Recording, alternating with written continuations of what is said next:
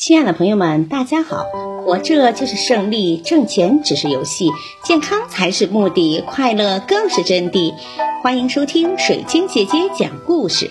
今天的故事名字叫《课堂效率》。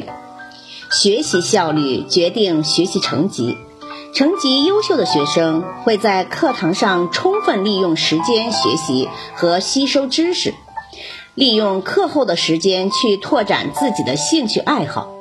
因为他们知道课堂是老师传授知识的黄金时间，时间错过去了就不容易弥补。获取知识最主要的渠道就是课堂，在课堂上及时的配合老师，跟上老师的教学思维，就是要提高听课的效率。一一边听一边想，学习离不开思考。在听课的时候，要边听边思考，被动变成主动，加深对知识的认识和理解。学生在课堂上听课，不仅要带耳朵，更要带用心的去想。听课的过程中，思维活动要跟上，基本概念、基本原理和基本关系是关键的。顺着老师的讲解思路，学生才可以将要学的知识弄懂学会应用，在课堂上积极举手发言。二，一边听一边看，听觉和视觉并用，听课效率就会高。听老师对教材的分析，看老师的板书，看老师的挂图，看老师的演示。三，边听课边记录。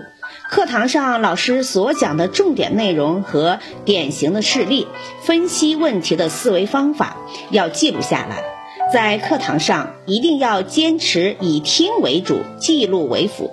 听懂老师教学内容的基础上做记录，记录笔记的方式和详细程度一定要根据课程的内容、老师讲课的特点去确定。四、学习需要多感官并用。上课除了要用眼、耳，还要有口、手、脑并用，同时调动身体的感官一起学习，就可以获得综合的立体的感受。学生全神贯注地听老师讲解，眼睛要看着老师的嘴。头脑思考老师所讲的内容，思路应与老师保持一致。学生在课堂主动回答问题，做好笔记，要积极思考问题。最后，课堂剩几分钟的时候，老师会讲一些小节总会，这是很重点的。同学们一定要认真听完，做好笔记，不要慌张。学生一定要向课堂要效率，在课堂上就把知识点消化吸收掉，充分利用好课堂时间，就可以取得理想的好成绩。感谢收听。